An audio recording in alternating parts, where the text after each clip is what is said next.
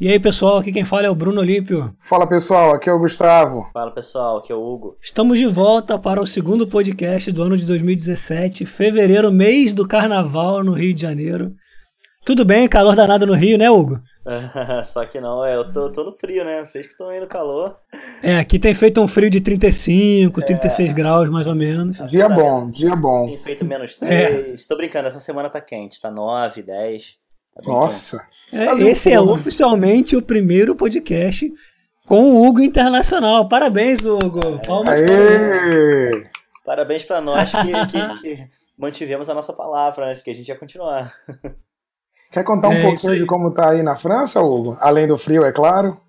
Ah, cara, tá legal, assim, daria um outro podcast, né? Mas assim, é. Tá... Mas assim, não, a cidade é bem legal, é, acho que vale muito a pena. A experiência é sensacional de vida, assim, mais do que profissional, entende? Claro que trabalhar com pessoas de outras uhum. nacionalidades é muito legal, a empresa é super legal, mas a experiência de vida, eu acho que é, sei lá, é, chega a superar tudo, eu acho, assim, a experiência de você estar tá num, num outro ambiente, que não, principalmente quando não fala a sua língua, por exemplo, assim, é, quando não fala a língua que eu conheço, né, no caso, né, eu não falo francês, então, assim, é bem. É legal, cara. É uma aventura aí todo dia. Mas num outro podcast a gente comenta mais disso aí. E o cara Bom, só tem uma semana, né, Bruno? Ele tá apaixonadinho ainda. É, é. Deixa ele ver um assalto, uma, bomba, um uma terrorista, bomba depois de conversa. É, é, de repente um. É, pois é, um assalto à noite, né? uma bala perdida, sei lá, né? É, tem, tem, tem muito na França, é, deve ter muito. É comum. É. Deixa você precisar do SUS da França pra, pra gente conversar. Pois é. Bom, então vamos falar do que viemos falar hoje. É, esse é um tema que é bem interessante. A gente está, estamos curiosamente, já estávamos os três estudando alguma coisa, começando a pensar nesse tema. É, e aí, de repente, a gente descobriu que estávamos todos interessados, interessados nisso, que é o tema de bitcoins. Né? Quem já ouviu falar em bitcoins, quem sabe o que é, quem não tem a menor ideia vai começar a ter boas noções sobre isso hoje. Muito Gustavinho, bom. como é que você começou a pensar nisso, Gustavo? Caramba, Bruno. Foi meio de paraquedas, irmão. É, eu ouvi um pouco desse papo né, de Bitcoin e até então minha curiosidade não tinha sido despertada, né? Parecia uma iniciativa muito legal de informática. Até que ano passado, um amigo meu começou a contar um pouco de, de ganhos, né? De rendimento com Bitcoin, e aí eu comecei a ter um interesse. Isso começou mais ou menos em outubro, né? E em novembro eu decidi fazer a primeira compra de Bitcoin e aí as coisas começaram a acontecer e a curiosidade se despertou ainda mais. Irado, irado. É engraçado que comigo foi muito nada a ver com isso, assim. Eu fui atraído para esse tema por conta da tecnologia por baixo do Bitcoin, que a gente vai falar também, chama blockchain. E que eu falei, cara, que, que solução irada para um problema, muito, e muito. aí cheguei no Bitcoin. Perfeito. E o Gui, como é que você tocou nesse Bitcoin? Como é que você soube do tema? É, para mim é a mesma coisa que você. É, na verdade, comecei a ler um pouco sobre o blockchain e, na verdade, sei, é, é, é muito curioso, né? Porque é, o negócio é difícil demais, né? De entender, assim, é... Exatamente. Você, você pensar como é que alguém teve a sagacidade, assim, como é que o cara pensou naquilo tudo para criar um, né, o que chama hoje de blockchain. Então, assim, isso que me é. fascinou mais, assim, o o quão inteligente o cara teve que ser para criar um negócio desse, assim, é impressionante. Então, também não teve nada a ver com investimento, mas é óbvio que agora, né, a gente Sem tem que pensar nenhuma. nisso. Né? É. Não, é, essa parada, velho, me chamou a atenção pelo seguinte: como que ele viu um problema onde até então ninguém tinha visto, né? Como que eu nunca vi problema nisso? Não, é, e anos atrás, viu, né? Dez anos atrás, a gente nem pois falou é, quem é ele, né? Mas enfim, é... é. Vamos começar então pelo começo, né? Qual é o problema? É, basicamente, é, a gente vai falar sobre, sobre Bitcoin, né? É, e não sobre a tecnologia por baixo da Bitcoin, que é a blockchain. A gente vai tocar nesse conceito também, mas assim, o nosso tema hoje é a Bitcoin. O que é a Bitcoin? Né? E antes de falar do que é o Bitcoin, a gente tem que pensar em qual o problema que esse cara viu, é, que na verdade usa-se o pseudônimo Satoshi para esse cara, né? É, que ele enxergou lá atrás e que culminou num artigo sobre como resolver o problema e virou efetivamente uma tecnologia, ou seja, era uma pesquisa que virou por uma puta solução para o mundo. Né? E o que, que esse cara reparou lá em 2006, 2007, o cara vem pesquisando isso já. É, e aí ele lançou o artigo que, que resolveu o problema em 2008. Qual o problema que ele enxergou? Todos nós, em qualquer lugar que a gente esteja do mundo, o que, que a gente faz com o nosso dinheiro? A gente pega o nosso dinheiro e coloca num banco. Né? Quando a gente quer pagar o almoço na rua, por exemplo, ou comprar uma televisão ou um carro, o que for, o que, que a gente faz? A gente pega o cartão do banco, usa o cartão do banco e o banco diz: olha, o Bruno é o Bruno, pode e ele tem dinheiro na conta, então ele pode comprar o carro. Ah, o Bruno é o Bruno, mas o Bruno não tem dinheiro na conta, então ele não pode comprar o carro. Né? Ah, o Bruno é, pode transferir 100 reais para o Hugo, por exemplo. Né? Uhum. Então a gente transfere para o banco essa, essa essa responsabilidade de, um, dizer que a gente é a gente, e aí, por exemplo, um problema que a gente tem nisso no mundo inteiro é cartão clonado. Perfeito. Ah, o Bruno não é o Bruno, é um problema que é garantia de identidade. Né? Outro problema que a gente transfere para o banco é garantir que a gente tem aquele dinheiro. Né? Então, assim, é, eu coloquei 100 reais lá. O banco é que garante que eu coloquei 100 reais lá, nada mais. Né? Se de repente der alguma, alguma coisa errada no sistema do banco e ele perdeu o dado sobre quanto é que o Bruno tem na conta, ferrou. O Bruno perdeu o dinheiro dele. Uhum. Né? E aí dá um problema danado. Como é que eu provo que eu tinha o dinheiro que eu tinha lá? Se é o banco quem controla isso. Né? E outra coisa que a gente transfere para o banco é essa responsabilidade por transferir o dinheiro. Né? Se eu comprei uma televisão, o banco é que vai lá e tira do meu dinheiro e dá para a loja que eu comprei a televisão. Perfeito. Né? Então, basicamente, o que o, o que o Satoshi percebeu lá atrás é a gente transferiu no mundo inteiro a responsabilidade para cuidar do nosso dinheiro e garantir a segurança, a identidade, é, para uma terceira entidade que são os bancos. Né? E aí ele pensou, pô, como é que a gente poderia fazer isso no mundo inteiro sem banco? Como é que a gente poderia não precisar de banco? Né? Como é que a gente eliminaria essa intermediação? Se eu quiser transferir dinheiro para o Gustavo, como é que eu faria para transferir direto para o Gustavo sem ninguém se meter nisso? Esse era o problema que ele tinha na mão. E como fazer isso sem voltar para a idade da pedra, né? Que é quando não tinha banco. exatamente, um puro escambo, né? Isso, exatamente, porque o banco é a, foi a solução de evolução, né? Sem ter que eu lá pegar uma mala de dinheiro e dar na mão do Hugo para comprar o carro dele, por exemplo. Exato. Como e era um problema isso? de segurança, inclusive, né? E se eu perdesse, se alguém roubasse, isso, né? Isso. Perfeito. E aí o que o Satoshi pensou foi, qual seria o próximo passo dessa evolução? Né? E aí é, ele pensou em garantir essas coisas é, por meio da tecnologia, né? por meio basicamente, na verdade, da matemática e implementar isso com, com tecnologia. Né? Foi a grande sacada do, do Satoshi. E aí ele pensou em três grandes premissas, que é, são aquelas que eu já citei. Primeiro, como é que eu garanto a identidade de todas as pessoas? Garantir a identidade em dois sentidos. Primeiro sentido, garantir que quando o Bruno faça uma transação, com certeza é o Bruno, né? Garantir que o Bruno é o Bruno. E dois, garantir que os dados da identidade do Bruno estejam seguros. Porque, pô, o Bruno é o Bruno, mas eu não quero que o Bruno, que, que a vida do Bruno esteja escancarada para o mundo inteiro. Né? Então, garantir a identidade e a privacidade dos indivíduos. Sejam eles pessoas, empresas, o que for. Esse é o primeiro problema é, que ele assumiu como premissa que ele queria resolver. Segundo problema, como é que eu garanto a propriedade? O que, que isso significa? Como é que eu sei com certeza absoluta, sem chance de errar, que o Bruno tem mil reais na conta dele? Né? Como é que eu garanto 100% de certeza que o Bruno tem mil reais na conta dele? Né? É, como é que eu me, me, me, me, previno do que pode acontecer no banco, por exemplo, de alguém invadir o sistema do banco e o banco perder tudo? Né? Então, garantir que cada pessoa tenha efetivamente aquilo que tem. Propriedade é a segunda premissa. E a terceira premissa é: se o Bruno quiser transferir esse dinheiro para qualquer pessoa, seja porque ele comprou alguma coisa, seja, seja porque ele quer doar dinheiro, como é que eu garanto que essa transferência vai ser feita somente entre o Bruno, que com certeza é ele, e o Gustavo, que com certeza é ele? Mais ninguém vai ter acesso a isso. Né? Essas foram as três premissas que ele queria assumir para a solução dele. E ele assumiu essas três premissas e resolveu com o conceito que ele chamou de blockchain, que é do inglês, é, em inglês é cadeia de blocos. Né? É, é, interessante lembrar, como a gente já comentou, que o blockchain é diferente do Bitcoin. O Bitcoin, é, você tem outras implementações, né? Que usam o blockchain por baixo. O Bitcoin é uma delas, né? É uma criptomoeda Isso. que usa. Isso. Isso. E aí, para passar rápido pelo blockchain e a gente chegar em Bitcoin logo, é, vamos falar sobre como é que ele solucionou com TI, com matemática, isso tudo que a gente está falando, essas três coisas.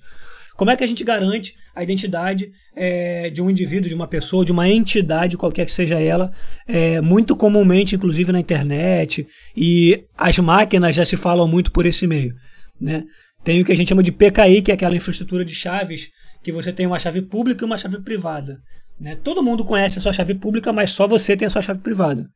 Então o que ele pensou? Se cada pessoa, cada entidade tiver uma chave pública e uma privada, a gente pode colocar todas as chaves públicas no mesmo lugar, espalhadas pelo mundo, pela rede, como ele chama, e cada pessoa fica com a sua chave privada. Então, todos os dados passam a ser criptografados e só quem tem a chave privada lê os dados dela mesma. Como se fosse a sua identidade mesmo, a sua senha do banco, né? Assim. Exatamente, a sua senha do banco virou a sua chave privada. Todo mundo sabe qual é a sua chave pública, mas só você decripta, né? É, transforma os seus dados em dados legíveis é, com a sua chave privada. E a criticidade é a mesma, né? Assim, se alguém roubar minha chave privada, assim, como se alguém roubar minha senha do banco com meu cartão, né? É, tem acesso ao meu dinheiro. Isso. Então.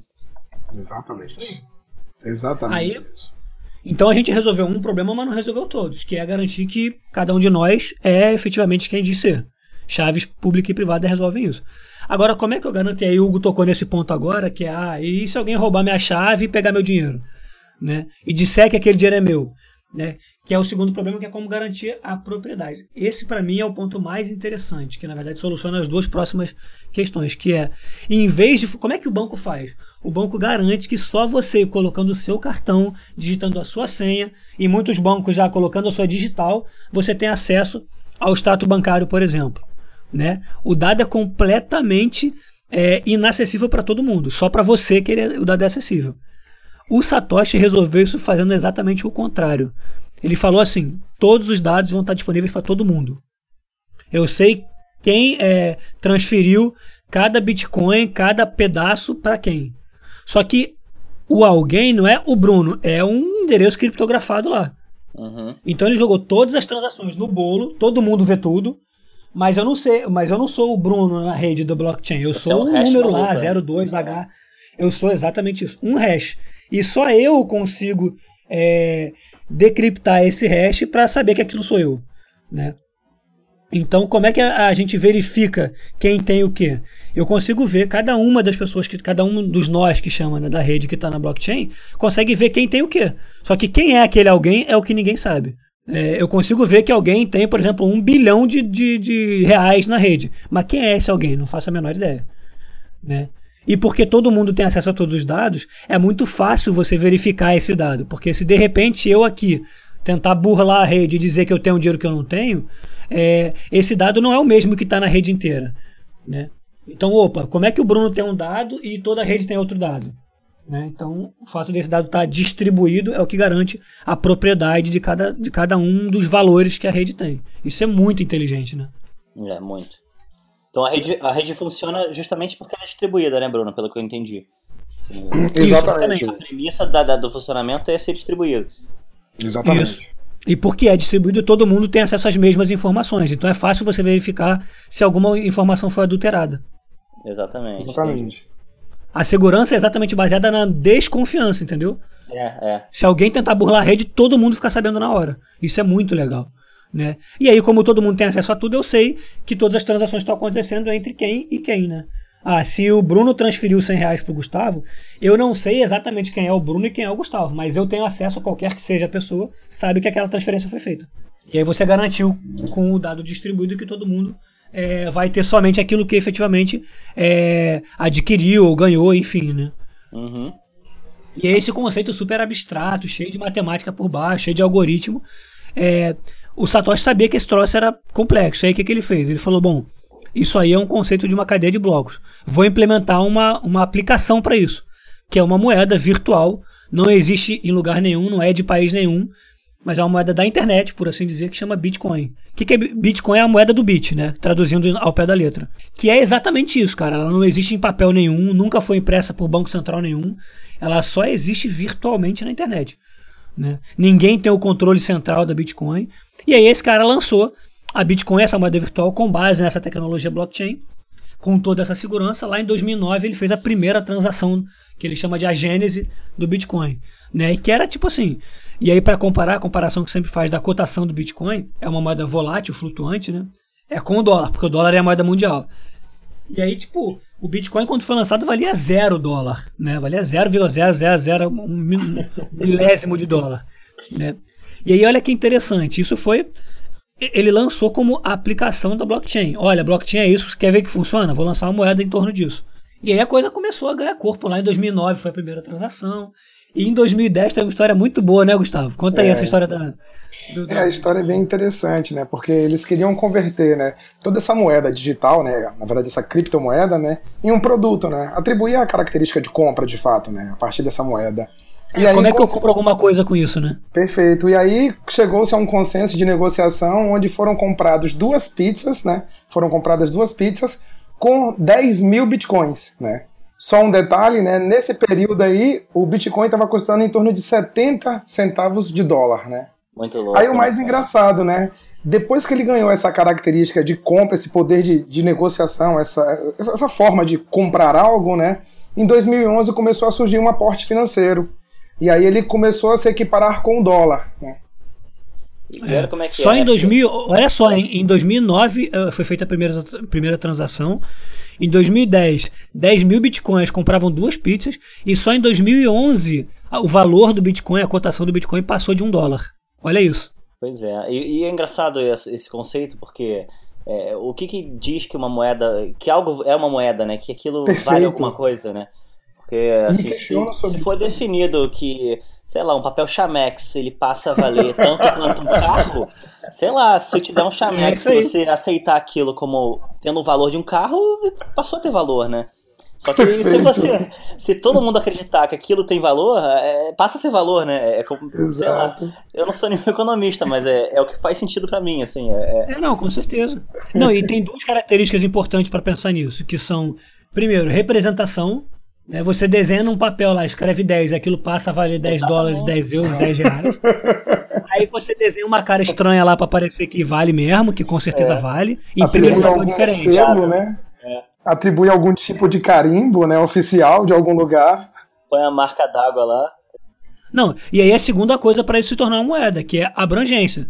Uma- se eu e o Hugo determinamos para nós dois que uma resma de papel ofício vale um carro, o Hugo pode me dar uma, uma resma dessa e eu dar o meu carro para ele. Exatamente. Mas isso só vale entre a gente. Agora, se um monte de gente começa a concordar com isso, isso passa a ter uma, isso passa a ter valor de transação. Eu posso comprar Perfeito. coisas com isso. Exatamente. né? E o Bitcoin foi exatamente assim. Quando ele foi lançado em 2009, ele era somente a prova de um conceito. E aí isso foi ganhando corpo. Em 2010 compraram lá duas pizzas por 10 mil Bitcoin. Né? E aí em 2011 isso começou a ter é, mais, mais envolvimento, mais gente pensando nisso. E aí chegou-se a valer um dólar. E hoje, né, a cotação de hoje está mais ou menos em mil dólares um Bitcoin. Sei lá, Então, é, Que O interessante. Bitcoin Não deve é a moeda vale tanto, mais né? valiosa do mundo. é. Fazendo uma Né? conta rápida, então, né? Quanto é que custou aquelas duas pizzas mesmo, né? 10 Ah, mil 10 bitcoins. milhões. Dava pra comprar uma rede de As pizzarias. né? caras do mundo. Literalmente. Exatamente. Pô, esse cara deve estar deve tá arrependido hein, de ter gasto com duas pizzas, hein? Ah, e o cara que fez as pizzas nunca mais fez nenhuma pizza na vida. né? Com certeza. Ele deve ter aceitado assim, ah, vou guardar esse troço aí, vou só fazer uma graça. Ninguém vai querer isso, né? Ninguém vai querer mesmo. Hoje em dia Vou tá pizzas pra esse babaca e tá milionário, literalmente. Só pra falar da. Não, é, eu tô aproveitando esse gancho, Bruno, que a gente comentou que hoje o Bitcoin tá valendo mil dólares, mas em 2003 ele também chegou a valer mil dólares, né? E É, em novembro, ah, não, perdão, em dezembro do ano passado, né, entre os dias 23 e 22, né, próximo ao Natal, ele também valeu mil dólares, né? Então, assim, tem uma oscilação muito favorável, né, apesar de quedas e subidas, né, que é uma moeda que tem se mostrado muito forte, né? Apesar de ser virtual. É, ela é virtual, nunca se imprimiu um papel de Bitcoin, uma moeda de Bitcoin. Mas só para ter uma noção, né, é, já foram transacionados mais de 16 milhões de Bitcoins. Já existem na rede mais de 16 milhões de Bitcoins. É, na cotação de hoje, a gente está falando de um mercado que já existe, que é real de 16 bilhões de uma moeda que não existe, cara. De uma moeda que é virtual.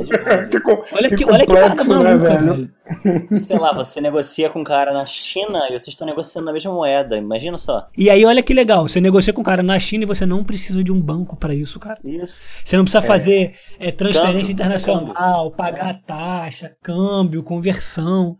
É disruptivo demais. Isso nos leva a um outro tema que é o Bitcoin como investimento, né? É, no Brasil só tem um tipo de investimento que todo mundo conhece. Que não dá nem pra chamar de investimento, que é poupança. Né? Poupança não é investir, é perder dinheiro. É, rende menos que a inflação, não tem como. Pois é. Por favor, É. não E invista aí- na poupança. É, não. E aí, assim, o Brasil começou a falar em tesouro direto, que é- são títulos públicos do governo. Os mais arrojados no Brasil e corajosos começam a investir em ações também, que é um mercado mais difícil, de mais risco, mas que no mundo é mais conhecido. E aí, de repente, Bitcoin vale mil dólares, cara.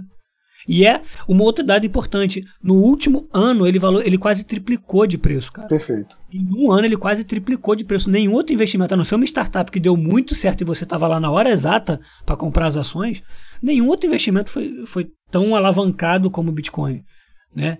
E isso, isso coloca Bitcoin num cenário de muita visibilidade, mais gente querendo comprar Bitcoin porque vale a pena até como investimento, e a moeda vai se valorizando mais por causa disso. Né? É um cenário muito favorável para o Bitcoin, além do fato de que ele é como, como implementação de solução, né? Ele é disruptivo pra caramba e sem dúvida vai ganhar cada vez mais corpo, cada vez mais mercado, vamos chamar assim, né? Mas aí, Bruno, Perfeito, perfeito. tá falando do, do, do investimento, né, que o Bitcoin valorizou.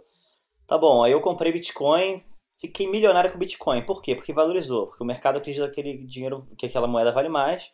E agora eu tô milionário em Bitcoin. E aí? E aí, vou- aí vamos supor que eu venda Bitcoin. Aí entrou, sei lá, milhões na minha conta. E como é que eu falo pra Receita Federal que, olha, então eu era pobre, mas eu comprei Bitcoin e eu vendi e agora eu sou rico. É, Sim. Perfeito. É, esse é um problema que existe, na verdade, não só no Brasil. Como é que eu faço isso, assim? Eu enriqueci vendendo o quê, né? É, É, é igual o Silvio Santos era camelô e fiquei milionário. Era eu. Caramba, É, esse- bem. Esse é um tema muito interessante porque é aquilo que a gente falou lá no início. É, o dado está disponível para todo mundo. Todo mundo sabe que alguém tem lá um milhão de bitcoins. Mas como é que você prova que você é você se esse dado é criptografado? Você vai entregar sua chave privada para alguém para ela, pra ela É, claro conferir? que não, né? É óbvio que não. Claro que não. É como se você desse a sua conta do banco para alguém. Não faz É. sentido. né? No Brasil não existe regulamentação para declarar Bitcoin ainda. Né? Porque no Brasil tem uma coisa que chama ganho de capital. Né? Como é que eu Perfeito. faço ganho de capital? Eu, eu, por exemplo, quando eu invisto em ações, eu comprei uma ação de uma empresa que não valia nada. Eu comprei, sei lá, a um real a ação. De repente essa empresa se valorizou pra caramba e hoje vale 10 mil, 10 mil é exagero, mas mil reais a ação da, da empresa. Que isso? Aí eu fiquei rico, maravilhoso, mas a- a- o modelo de ações, o mercado de ações é regulamentado no Brasil. O mercado de Bitcoin nem sequer existe, de fato. Não tem uma empresa em que eu investia, não tem o CNPJ, não tem nada. Então, essa é uma das questões em aberto sobre Bitcoin, que é como é que eu declaro Bitcoin, como é que eu, como é que eu, eu digo para os órgãos reguladores é, que eu ganhei Bitcoin, que Bitcoin me deixou rico ou que eu perdi em Bitcoin. O mundo inteiro está discutindo isso, que é como regulamentar o mercado. Eu também não tenho que declarar, vamos supor que eu, eu, tenha, eu não vendi, né? Então não virou real na minha conta, ainda é Bitcoin. É, se é tesouro direto, por exemplo, eu tenho que declarar que eu tenho X reais investido em tesouro direto. Bitcoin não, né? Isso, e declara a não valorização. declarar. É bens, eu vou botar em bens lá que eu tenho. tem 12 Bitcoin. Então. É estranho isso, né? É, é uma questão em aberto mesmo, não há regulamentação. É por Até ser muito fraude, novo, né?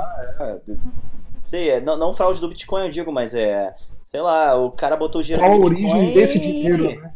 Qual a é origem desse é? dinheiro, né? E como é que, é, sei lá, tem uma ordem judicial pra pegar o dinheiro? Não dá, é a chave privada do cara que vai que autorizar uma transação dessa. Não É. tem como burlar. É, não tem ordem judicial Não, é, tem pra fazer até- isso. Não existe. Não, não tem, não tem, porque é criptografado o dado. Até sobre isso tem dois casos interessantes que eu acho que, que vale a pena contar. Um é uma anedota, uma piadinha. É, imagina se, se esses políticos brasileiros que andaram roubando. Se o Sérgio Cabral, que roubou milhões, tivesse pego todos esses milhões que ele roubou e colocado numa, numa conta qualquer de Bitcoin. Isso. É o que eu tô Cara, não falando, tem como rastrear, exatamente. entendeu? É. outro problema em aberto, que é invasão de divisa. Vai devolver esse dinheiro é. pra alguém? Não tem, não dá. Como? Não dá nem pra saber quem é o cara na rede, entendeu? Exatamente. Então, esse é outro problema. E Espero inclusive sobre isso aconteceu. É, tomar políticos não ouçam. muito bom, muito bom. É, e que é um problema sério. E, e, um outro, pelo menos é a primeira vez que eu vi isso acontecer é, com o Bitcoin. Acho que foi semana passada, se eu não me engano, eu vi uma notícia de um hotel que foi sequestrado na Áustria ou na Austrália, se eu não me engano, tô, não lembro exatamente agora. Um hotel de luxo. Hackers invadiram o hotel, entraram no sistema de, de trava eletrônica das portas dos quartos, travaram todas as portas do hotel, criptografaram a máquina que guarda os dados e falaram assim: olha, só vou te devolver, só vou abrir as portas e te devolver os teus dados se vocês me pagarem um resgate em Bitcoin. É. E, aí, como é que, e aí qual é o problema da polícia? A polícia já, já chegou lá, viu que o dado foi criptografado. O hotel, obviamente, pagou. O hotel achou melhor pagar. Né? Aí a polícia está investigando. Mas até o próprio cara do, dos investigadores falou: o grande problema é como é que eu sei quem é esse cara na rede. Não tem como saber. Não tem como saber. E aí foi engraçado porque o, o gerente do hotel falou assim: é, é estamos estudando rapidamente voltar as fechaduras para o modelo tradicional de chave, porque o melhor jeito de estar seguro na rede é estar offline, ou seja, estar fora dela. É, graças ao é. Bitcoin. Mas isso é interessante para a gente ver como é, é, uma coisa nova, que ainda não tem é, milhões de coisas em aberto. O cara, o Satoshi lá, resolveu vários problemas, mas outros, como toda né? tecnologia nova, cria outros, exatamente. Então é um mercado que vale a pena acompanhar, é uma tecnologia que ainda vai evoluir e que já evoluiu muito além do, do blockchain, do Bitcoin, basicamente. Tanto é que já existem centenas de moedas é, de criptomoedas que chama, né, dessas moedas virtuais pelo mundo. E é um mercado que ainda vai crescer muito e todo mundo, eu não tenho dúvida, todo mundo, quer goste, quer não, vai acabar ouvindo falar disso em algum momento. É. É isso aí. Bitcoin, Bitcoin. Bitcoin na veia, vamos comprar Bitcoin então. É, fica a dica, procurem Bitcoin, é, leiam sobre. É, quem quiser saber como é que compra, como é que faz, entra nesse mercado, o Gustavinho pode responder lá no Facebook. E acho que a gente fica por aqui, que a gente já se estendeu pra caramba pra variar, né, meu povo? Pois Pô, é. verdade, verdade. Mas, tá Mas bom, o tema foi bem interessante. É. Mas foi um papo legal, é um tema bom, né?